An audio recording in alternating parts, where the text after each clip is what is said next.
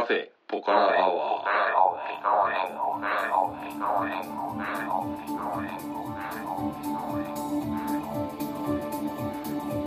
カフェポカラアワーこの番組は群馬県内某所にあるカフェポカラを舞台に私店主のたけしと常連客哲司さんのお送りする番組です。哲司さん今日もよろしくお願いします。はい、よろしくお願いします。えーとですね最近運動不足で体が痛いと言っている、はい、えー哲司さんをお迎えしてですね。そうなんですよ。はい。そして日本酒で結構もう酔っ払っちゃってる哲さんですね。もううなずくだけが仕事とかしてますが、はい、こ今回は今回もですね。今回も。はい。えー、と初心者のためのニューオーリンズ講座、はい。第2回ということで、はい。えー、と前回の第1回は、まあえー、と音楽に入る前の、まあ、ニューオーリンズという土地が持つ、えーとまあ、基礎的な知識というか、うん。そういうのをざらっと紹介して終わったわけなんですけれども、うん。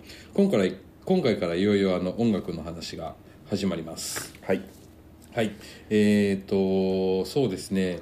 まずニューオーリンズニューオーリンズ音楽、うん。まあ、一体これはいかなるものかと、はい、えー定義づけというかですね、まあ、さらっと説明がありますんでちょっと読んでみたいなと思うんですけれども、うんうん。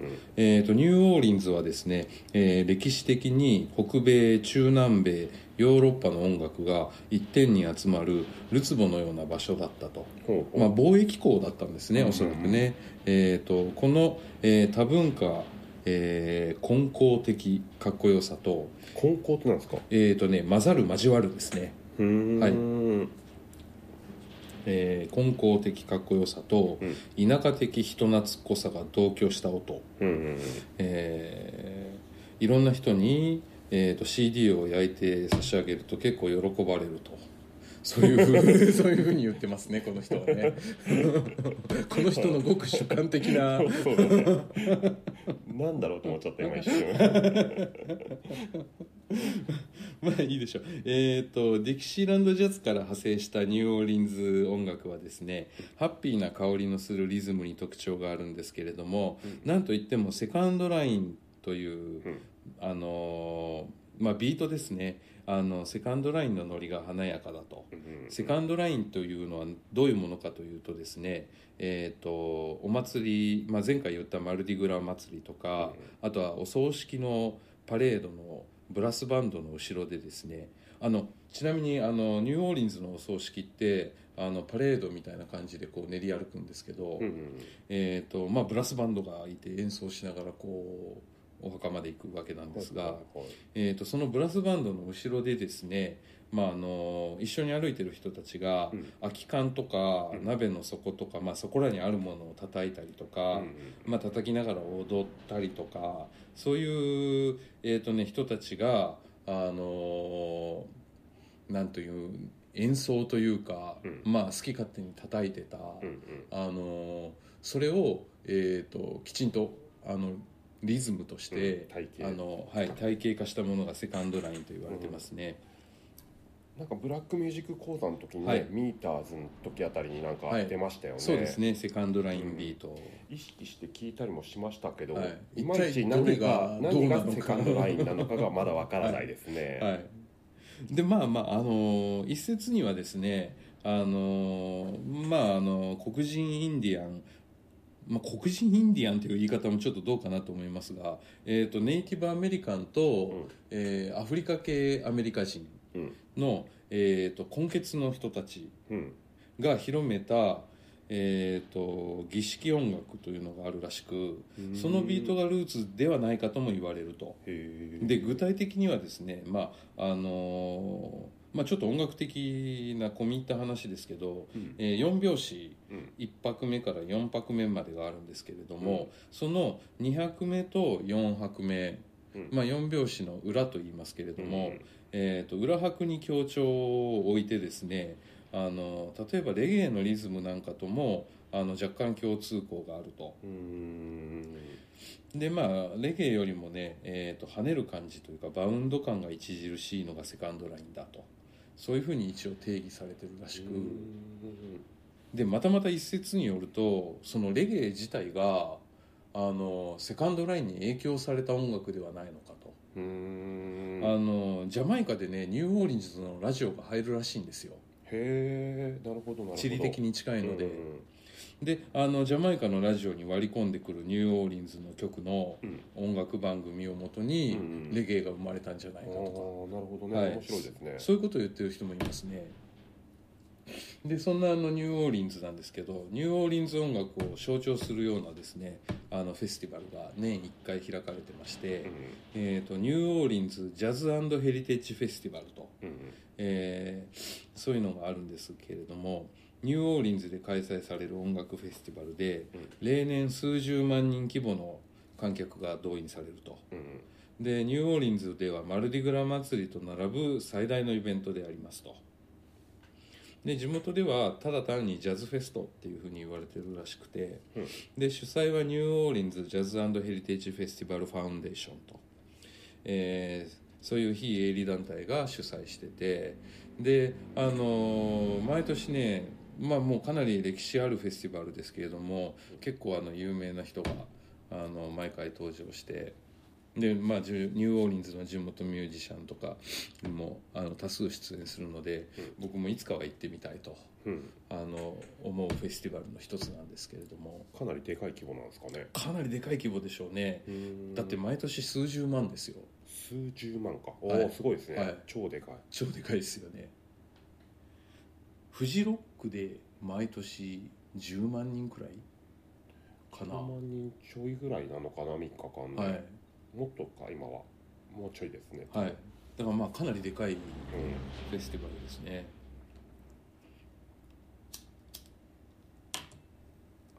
でですねそんなニューオーリンズを中心に活動してるアーティストを、うん。えー、とちょっと紹介したいなと思うんですけれども、うん。えっ、とねまああのこれはもう50音順でもなく僕の好きな順でもなく、うん。適当に出てきますんで、はい。あの聞いてほしいんですが、うん。まず、えー、と哲井さん R キングっていう人知ってます？知らないですね。初めて聞きました。この人は、えー、とニューオーリンズ出身の、うん。まあ、ギタリストでありシンガーであり、あの作曲家であるんですけれども、うん。あのーまあすまあぶっちゃけそんなに有名な人ではないんですが、うん。こうニューオーリンズ音楽ってなると、ん。この人はかなりのキーパーソンではい。で、まあ、本名は R. サイラス・ジョンソン4世と。うん。えっ、とねジミ・ヘンドリックスのカバーで有名になったらしいですねアメリカではね。へえ、でまあその他あのプロフェッサー・ロングヘアの曲ですとか、うん。あのいろんなアーティストに楽曲を提供してまして、うん。あのまあひ広い範囲に影響を与えている人だと。うんうん。であの1972年に録音した「ストリートパレード」っていう彼のソロアルバムがありまして、うん。あのこれは僕も持ってるんですけど、うん。あのかなりいいですね。72年。72年録音ででも実際に発売されたのは82年なんですよ。よこれはねかなりの名盤だと思います。へえもう一回タイトルを。えっ、と「ストリートパレード。ストリートパレード。はい。うん、」えー R キングですね。キング。はい。あの演奏してる映像とかを見るともう完全にゴリラ。そして汗かきすぎ。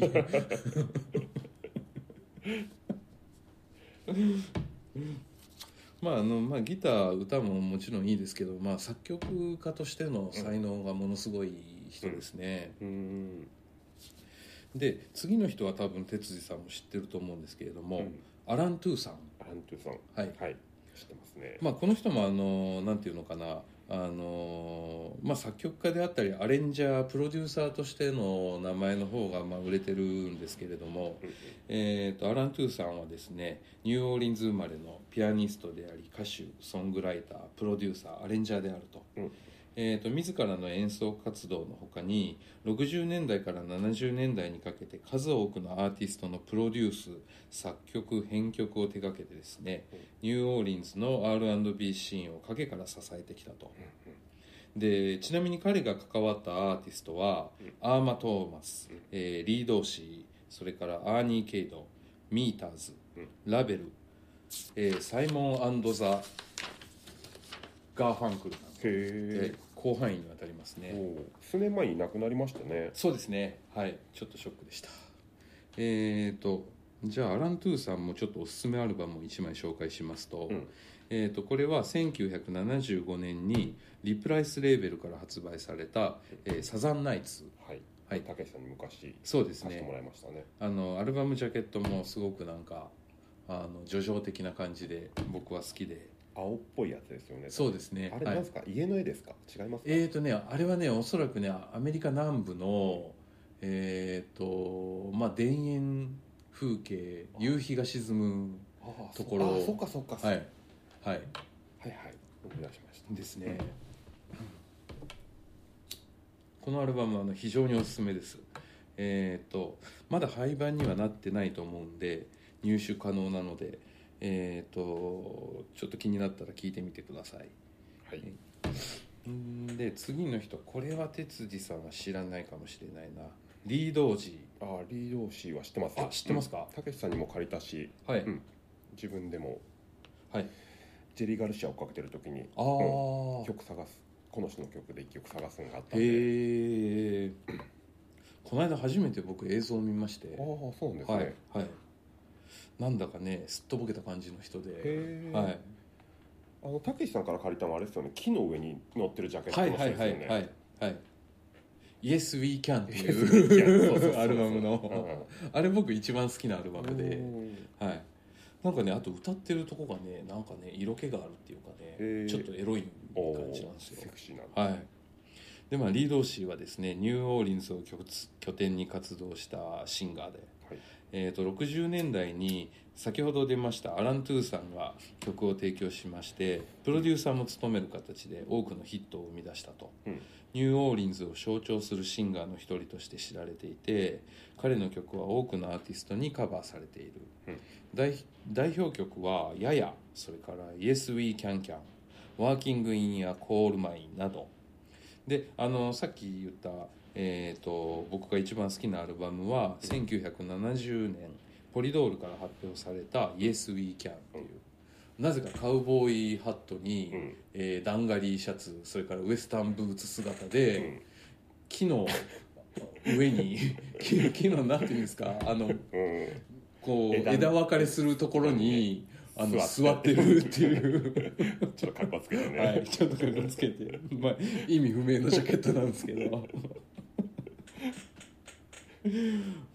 まあなんかねあこうニューオーリンズ系のミュージシャンって、うん。なんか笑いどころも結構ある感じがしあてーなるほどね。はい。なんかちょっとあの楽しい感じがしますね。でえー、とリードー氏の次に出てくるのは、はい。これはもう何度もこの番組でも登場しているドクター・ジョンなんですけれども。たけしさん大好き。はい、もうこの人はあのーおそらくブードゥー教徒でうん。おそらく白人と。うーん。あ、はい。正体不明なんですか？えーとまあ白人だと思います。うん えっとねドクター・ジョンっていうのはうん。これ芸名でうん。本名はマック・レベナックっていうんですけれども、えーとね、この芸名はですね19世紀のニューオーリンズにいたうん。実際のブードゥー教の司祭の名前からあ取っていると。ーなるほどね。はい、であのニューオーリンズ出身で50年代からですねマック・レベナックの名前でギタリストとして活動を始めたんですけれども、1961年にフロリダ州のホテルでですね友達のミュージシャンのロニー・バロンという人をかばって、うん。左手を打たれちゃったんですよ。へであの左手の薬指が、うん。まあ、自由に動かなくなっちゃって、うん。後遺症で、それでギタリストを諦めて、うん。あの鍵盤奏者にあの転身したんですようーね、んはい、でまあピアノ奏者オルガン奏者としてあの有名になり、で、まあ、ニューオーリンズからロサンゼルスに移動して、でロサンゼルスで作曲家などの活動をしばらくしてたんですけれども、うん。えー、と1967年に、えーグリグリ」っていうアルバムでデビューします、うん。えっ、とねこれがですね結構まあおそらく当時は色物扱いされたんじゃないかなと思うんですけれども、あのまあ音楽音自体は、まあ、濃厚な R&B と、えーニューオーリンズならではのブードゥー教文化そういうものを背景にしたあのちょっとサイケデリックであのおどろおどろしい雰囲気で、まあ、あのステージ衣装もニューオーリンズの伝統的なマルディグラインディアンとブードゥー教をミックスしたようなうん。ちょっと黒魔術的なねあの演出で、あのまあ極物的な扱いだったらしいです実際、はい、そんなあのえっ、とですねドクター・ジョーなんですけど1972年にね「あのガンボ」っていうアルバムをリリースしまして、はいでこれはねあのニューオーリンズの古くからあるポピュラー音楽をあのカバーした、うんうん。あの全編にわたってカバーアルバムで、はい。アイコアイコアイコアイコが入ってたりとかティピティーナが入ってたりとかあのまあこのアルバムでですねあのきちんとアーティストとしてあの評価を受けたと。でえー、とこの年にはですねガンボを発表してでローリング・ストーンズのアメリカツアーにバックコーラスで参加したりもしてると。はい。で73年に「In the Right Place」っていうアルバムをリリースするんですけれども、うん。えー、とこれが全米9位の成功を収めると。で、えー、と76年には、えー、とアメリカのザ・バンドの解散コンサートにゲスト参加すると、ラストワルツ。はい、でラストワルツ映画にも出てきますね。うん。あのサッチアナイトっていうあの曲を歌うんですけれども。えーとまあそういう感じで、まあ、おすすめアルバム。これね初期の、えー、とファーストから5枚目くらいまでほとんど全部おすすめなので、はい。ちょっとダーッと言いますけど、うん。68年がグリグリ、うん。えー69年にバビロン、バビロン。はい。で70年にリメディス、うんそれから71年にうんサンムーンハーブス、うん。このサンムーンハーブスはエリック・クラプトンギター弾いてるんですよ、へえ、はい、で72年はドクター・ジョーンズ・ガンボ。うん。それから73年にイン・ザ・ライト・プレイスと。うん。でイン・ザ・ライト・プレイスはドクター・ジョンでバックは全員ミーターズと。うん。そういう アルバムですねでえーっとまあそろそろあの目の前にいる酒飲みがですね眠くなってきてるので、うん。えーっとダダダッと駆け足ではい。行こうと思いますが、うん。えーっと次の人ファッツドミノ知ってますか？ああ名前だけ。はい、うん。えーっとねファッツドミノは本名アントワーヌ・ドミニク・ドミノと,、うん。えーっとこの人はえーっとピアニストなんですけれども、50年代から60年代にかけてですね、うん。アメリカで最も売れた黒人歌手の一人であると。うん。ピアノの弾き語りですね、うん。はい。えー、とストライド奏法やブギウギの影響を受けた独自のブルース調のスタイルでピアノを演奏したと。うん。うん。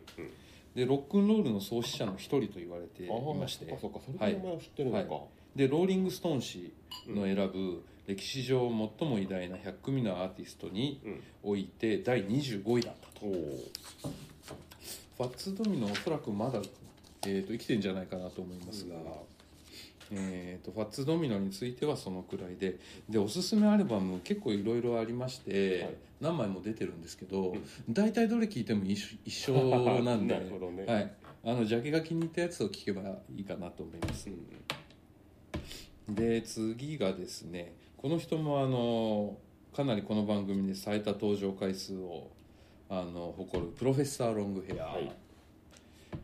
えーとね、この人はニューオーリンズを代表するブルースピアニストであって、えー本名はヘンリー・ローランド・バードと言いまして、まあ、プロフェッサーということからフェスの愛称でも知られていると。うん。で、まあ、ルイジアナ州生まれでルンバマンボカリプソなどを織り織り交ぜた独自のピアノスタイルと感情表現に富んだ個性的なボーカルで独自の世界を作り上げている。えー、と彼はまたロックンロール界のバッハなどとも呼ばれていると。これまあちょっとどういうことかよくわからないですけれども。まあ確かに独特なボーカルですね。あの歌ってる姿見るとあのどっからどう見てもチンパンジーにしか見えないんですよ。ん。なんか芸を仕込まれたチンパンジーがへー。あそういう感じなんだ。はいピアノ弾きながら歌ってるみたいな。サングラスを外すとそうでもないんですけど、うんうん。サングラスかけてるともうチンパンジーにしか見えない。申し訳ありませんプロフェッサー。ちなみにこの人1918年生まれらしいですね。おおえー1918年にルイジアナ州の片田舎に生まれた彼は、うん。ニューオーリンズに出てきてピアノを学ぶと、うんブルースブギウギジャズアフリカ直系のカルビカリブ音楽などあらゆる耳につく音楽を咀嚼しそれを強引に一つにまとめ上げたかのようなピアノスタイル、まあ、独自のピアノスタイルを確立したと、左手でヘビーなシンコペーションを刻み右手でまるで色とりどりの虫が羽を踊るようなメロディーを奏でる奏でるのが特徴だと、うん。まあ、ニューオーリンズピアノそのものですねこれがね、えー後々このめまいを起こすような得意なリズム感覚がニューオーリンズのファンキーサウンドとして受け継がれていくが40年代あたりではそのぶっ飛びように誰もついていけなかったと、なんじゃこりゃこのピアノはみたいな、うんでえっ、とピアニストとしての仕事は全くなくなっちゃったらしいんですよ。でまあそれなんであのーしばらくギャンブラーとして賭博で生計を立ててたと。いうあの経歴がありまして。でまああのプロフェッサー・ロングヘアはキャリアの初期となる30年代にですねうん。チップを稼ぐために、うん。あのバーボンストリートっていうところでタップダンタップダンスをしてたりとか、でギターも覚えたと、うん。でピアノも覚えたと。でえっ、とね、えー民間植林治水隊っていうまあまあまあ軍人さんではないけれども、えーとまあ、そういうあの団体がありましてそこの隊員のためにですねうん。ピアノを弾いてチップをもらう仕事を始めてうんそれがキャリアのスタートらしいんですよ。うんでえっ、とね彼はねまたねいろんな職業を持ってまして、ん。ボクサー。ほそれからシェフ、えー、とプロのカード師。う などとしても活躍していたと。多彩ですね。多彩ですね。で、えー、と彼が脚光を浴びたのは40年代の終わりくらいに、うん。えー、とカレドニアクラブっていうところでデーブ・バーソロミューっていうバンドがあったんですけど、うん。そのバンドの休憩中にですね、うん。あのー勝手にステージに上がってほで彼はピアノを弾くと。うんでそれが大反響で。で、あのーその後に、あのーさっき出てきたファッツドミノの、うん。あのーリーダーだあのファッツドミノのバンドのリーダーをやってたこの、えー、とデーブ・バーソロミューですね、うん。えー、とこの人はあのープロフェッサーにそのステージでやり負けたというのが理由で、うん。あのファッツドミノのバンドを結果的に解雇されちゃうんですね。へえでねあのこの時ステージに上がったあのプロフェッサー・ロングヘアのバンドメンバーがうん。全員長髪だったらしいんですよ。うんで それがためにうん。あの彼らはですねあのプロフェッサー・ロングヘアとフォーヘアーズっていう 名前で呼ばれて これが彼の芸名の由来だと。うんなるほど。クソダサいですね。フォーヘアーズ。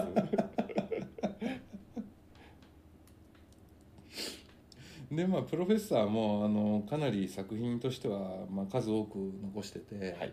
あの代表曲も多いんですけれども、うん。えっとね1980年代に発表された「クローフィッシュフィエスタ」っていうあのアルバムがありまして、うん。これを聴くのが一番いいんじゃないかなと思います、うーんたけしさんに貸してもらったやつですか、ね、そうですね。はい。プロフェッサーが一人でこうちょっと立ちょっとハスに構えた感じでこうあ立ってて。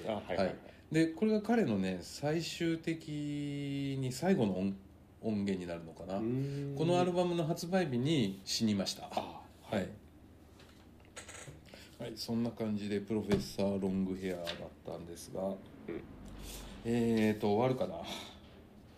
終わら終わらせよう えーと次はまあおなじみミーターズですね。ねはいえーニューオーリンズ出身の R&B バンドとニューオーリンズファンクサウンドを生み出した第一人者的存在であり、えー、とミーターズの前身はですね60年代中盤にですねアート・ネビル・アン・ザ・サウンズっていうバンドが、あのミーターズのリーダーのアート・ネビルっていう人がうん。結成したんですけれども、うん。このバンドにはですね当初ね、えー、とアート・ネビルそれからレオ・ノセンテリジョージ・ポーター・ジュニアそれからアーロン・ネビルチャールズ・ネビルというあの後年ネビル・ブラザーズを組むメンバーがほとんど参加してまして、であのまあ、すぐにあのアーロン・ネビルチャールズ・ネビルは脱退したんですけれども、はい。えーとね、レコードデビュー前からですね彼らはあのスタジオミュージシャンとか、うん。えー、と有名ミュージシャンのバックとして演奏してまして、ん。えー、とアラン・トゥーさんと組んでねあのリードーシの曲をプロデュースしたりとか、う演奏したりとかそういう活動をした後にミーターズとして、うん。あのミーターズ名義のアルバムを発売すると。うんそういう感じで、えっ、とね、これもね、ミーターズのアルバム、どれ聴いてもいいんですけれども、うん。えっ、と、1969年の、あのーこれがファーストアルバムですね、うん。ザ・ミーターズはい。と、あとおすすめは74年発表のレジブネーション。レジュネーションはいこれ両方とも多分哲司さんに音源を渡してると思うんで、うん。ちょっと後で聞いてみてください。はい。で今ちょっとミーターズのところで、えー、とネビル・ブラザーズにちょろっと触れたんですけれども、えー、とこのリミーターズを結成した、えー、とアート・ネビル、はい。えー、とこの方がですねあのミーターズ後にあの自分の弟たち3人とうん。結成したバンドが、うん。ネビル・ブラザーズと。うーん。あミーターズが先なんですね。先ですね。はい。ミーターズが77年に一応事実上の解散ってことになって、うんでその同じ年にネビル・ブラザーズが結成されてるんですよ。なるほど。はい。まあネビル4兄弟が結成したっていうふうになってまして、うん。えー、とアート・ネビルチャールズ・ネビルアーロン・ネビルシリル・ネビルと、えーこういう4人が結成しまして。えー、とまあ、バンドの結成は77年なんですけれど、まあ、アート・ネビルに見られるように個々のメンバーはその結成までに十分な実績キャリアを積んでいたと、うん。でえっ、とまあそうですね。おすすめアルバムとしては僕が一番気に入ってるのは1989年発表の「イエロームーン」うん。えー、とそれからその翌年の90年発表の「ブラザーズ・キーパー」うん。この2つくらいが僕はあのいいんじゃないかなと思うんですけれども、えーあ聞いてみよう。はい、ちなみにこのバンド日本人ギタリストがいた時期があったんですよ。それはラジオで言ってますよ。あの時僕は名前をど忘れしてててましたね。言えなかったじゃないですか、うんあの福田真国さんっていう、福田真国さん。はい、方があ初めのて聞きました。加入してましてですね。へまあ、活動ネビル・ブラザーズとしての活動はそんなに長くなかったとは思うんですけれどえも、一応あのネビル・ブラザーズとしてステージで演奏してる映像も残されてまして、はい。でまあ、この人のギターを、えー、と近所のライブスペースで僕が聴いて感動したよっていうはい。話なんですが。でえっ、とですねまあ、ネビル・ブラザーズはこのくらいにして次は哲司さんも多分音源を持っているワイルド・マグノリアスと、うっそワイルドマグノリアス？はい。記憶にないな。えーとね、ワイルド・マグノリアスはね、えー、とニューオーリンズのマルディグラ・インディアンの、えー、とトライブでありバンドであると。あはいはいはい。思い出しました、はいえー、と伝統的にはドラムと掛け声だけで演奏されてきたマルディグラ・インディアンのサウンドに初期からバンドサウンドを導入してファンクに仕立て上げたと,、えー、とちなみに、えー、とワイルド・マグノリアスではリーダーのことはビッグチーフっていうらしいんですよ。まあ、酋長という意味ですけれども、で74年に、えー、とアルバムタイトル「ワイルド・マグノリアス」っていうアルバムをリリースしてまして、はい。これにもねニューオーリンズの伝統的な「アイコアイコ」とか、うん。ブラザー・ジョン」とかそういう曲が入っててあのおすすめですね。これ一枚きりのなんかあれなんですよね。そうなんです。コンセプトアルバムじゃないけれども、って言ってまであのワイルド・マグノリアスの親戚バンドというか、うん。あのファミリーバンドでワイルド・チュピトゥーラスっていうのもあるんですよ実はまあ内容は大体同じような感じなんですけど。で、しえーちなみにこのワイルド・マグノリアスは現在も活動してましてギタリギタリストは日本人の方ですね、はい。えー、と山岸淳二さんっていう方で。へこの人のギターもすごいですよ、えはい、偶然知ったんですけれども。えっ、と次はえっ、とねルイ・アームストロングもニューオーリンズ出身なんあですよ。そうなんですね、えー、とニュールイ・アームストロングはまあかなり有名なんでうん。さらっといきますが、えー、とジャズミュージシャン、まあ、サッチモという愛称で親しめられたはい。20世紀を代表するジャズミュージシャンの一人であると。えっ、とねサッチモっていう愛称はえっ、とねサッチェルマウスガマ口のような口っていうところから来てるらしく はい。まあまあいろんな説がありますが、えー、とアームストロングが生まれ育ったのはニューオーリンズのアフリカ系アメリカ人が多く住む比較的貧しい地域だったと。で少年の頃に祭りで浮かれてピストルを発砲して少年院に送られてると。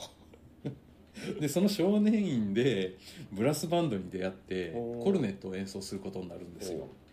でそれが楽器との最初の出会いだったとでその後街のパレードなどで演奏するようになってうん。人気が出、でまあその後は皆さんも知ってる通り、まあ、トランペットといえばルイ・アームストロングかマイルデマイルス・デイビスかみたいなそういう存在になっていくということですね。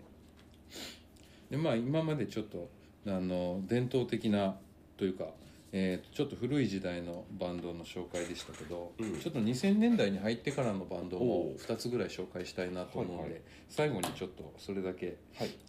紹介したいんですが、うん。一つ目はですねパパグローズファンクっていうバンドがあるんですよ、うん。でこれも僕も偶然にあの YouTube を見てて知ったんですけど、はい。これがなかなかにかっこよくてですへねえであのパパグローズファンクの名前の由来はえっ、とですねこのリーダーのキーボーディストのえっ、とねジョン・グローズっていう人が、はい。あのパパグローっていうニックネームでニューオーリンズでは親しまれてて、はい。でまあそこから取った名前でパパグローズファンクっていうバンドになりまして、うん。えっ、とね現在では活動はしてないんですけれどもあの2000年代2000 2001年2001年にデビューアルバムを発表してましてで、まあ、2008年9年ぐらいには活動が中止されてるんですよね。でねこのバンドはねえっ、とねライブ演奏の録音をね、うん。あの誰にでも開放してて。ああペット方式ですね。はい。誰でも録音していいよってう。いう、ん。で、えーとね、ニューオーリンズのクラブメープルリーフで、うん。あのこのリーダーのグローが主催主催していたジャムセッションのメンバーによって結成されたと。うんちなみにギタリストは日本人の方でねうん先ほどの山岸さん。この人がパパグローズファンクでうん。ギターを弾いてますね、へえ。かなりかっこいいギターです。よ 同じこと2回言いましたね。山岸さんね。山岸さんはい。調べてみますよ。すげえって思いましたね年配の方ですか？年配の方ですね。あの日本でいうとチャーさんののちょっと後輩。はい。すげえギターでしたね。でもう一個はねギャラクティックっていうバンドです。IC はい。このバンドもかっこいいんですが、えー、と90年代初頭から活動するアメリカのバンドと。でニューオーリンズを拠点に活動を行ってましてジャズファンクロックヒップホップなどのジャンルジャンルを融合してですねジャムセッションをライブで行うスタイルを特徴としていると。彼らの演奏はですね、えー、とファンクジャズロックと称されていることが多いんですが、えーとまあ、ジャムみたいに何もない状態から完全に即興で、あの演奏を始めるっていう感じではなくて、まあ、曲としての流れがある程度作られている中でジャズみたいにこう全員がアドリブで、あの演奏をしていると。であのまあ、従って彼らの楽曲にはサビのように繰り返されるメインフレーズがあの存在することが多いと、まあ聞きやすいということですね。2000年代めちゃくちゃ聞きましたよ僕ギャラああかっクティックはこいいですよね、うん。フジロックにも来ましたよね。来てますね、はい朝霧ジャムとかね。ああなるほど。ねこれだとね、えー、とドラムのスタントン・ムーアっていう人が、担当もはい、ソロアルバムもいいですよ。ああ本当ですか、うん。へえなるほど。えっ、とねまあそんな感じでですね最後かなり駆け足になり収録時間もオーバーしみたいな感じで、あのざざっとまとめましたが、はい。えー、とニューオーリンズ音楽ちょっと気になったらいろいろ探ってみてほしいなと思います、はい。えー、とこんな感じであの初心者のためのニューオーリンズコンサートえー、と続きません。続きません。はい。単発ということで、